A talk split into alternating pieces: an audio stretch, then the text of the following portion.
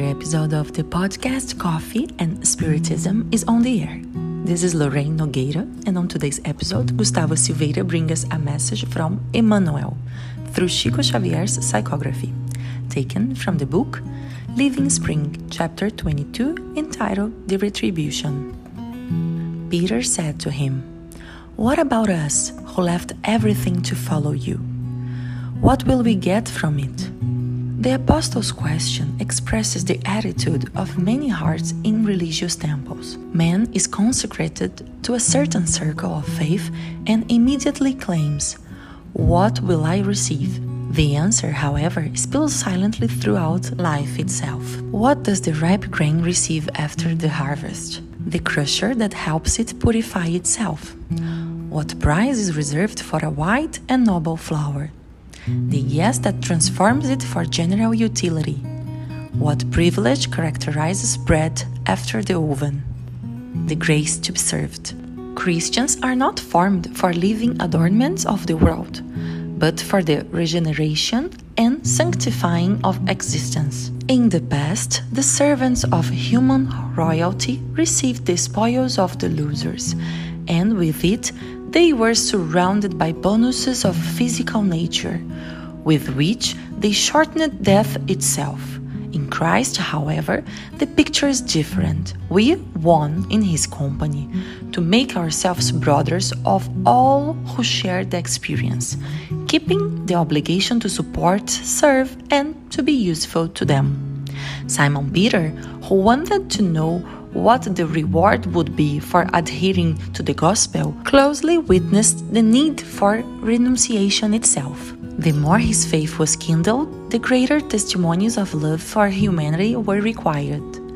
The more knowledge acquired, the widest charity was constrained, until the extreme sacrifice. So, if you left the strands that bound you to the lower parts of life out of devotion to Jesus, remember that for your happiness, you received from the heaven the honor of helping, the prerogative to understand, and the glory of serving.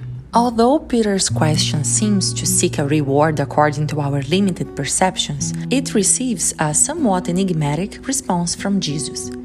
In it, the Master stated, and everyone who has left houses, or brothers, or sisters, or father, or wife, or children, or fields for my sake will receive a hundred times as much and will inherit eternal life. It is true that perhaps it resonates for us that a life of blessings and joy await us in following Christ. However, it is fair to think is Jesus' perspective the same as ours? Does the hundred times as much promised a reward as we hope it will be? Here, it will be necessary to remember that the perspective of Christ can be quite different from the one of a spirit still struggling with itself.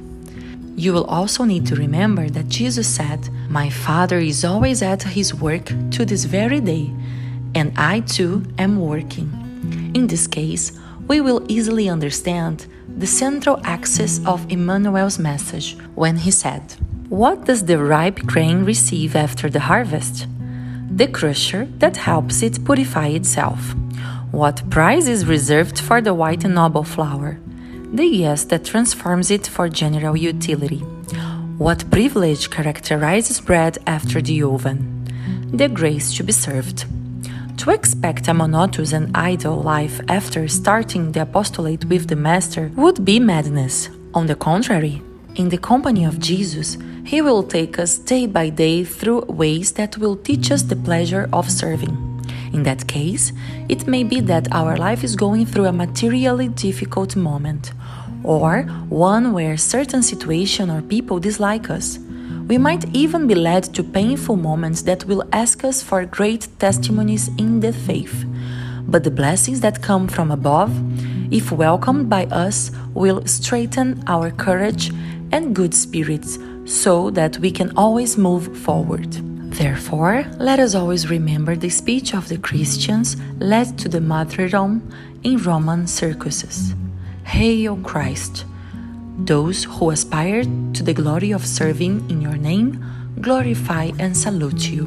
May the peace be among us all, and until the next episode of Coffee and Spiritism.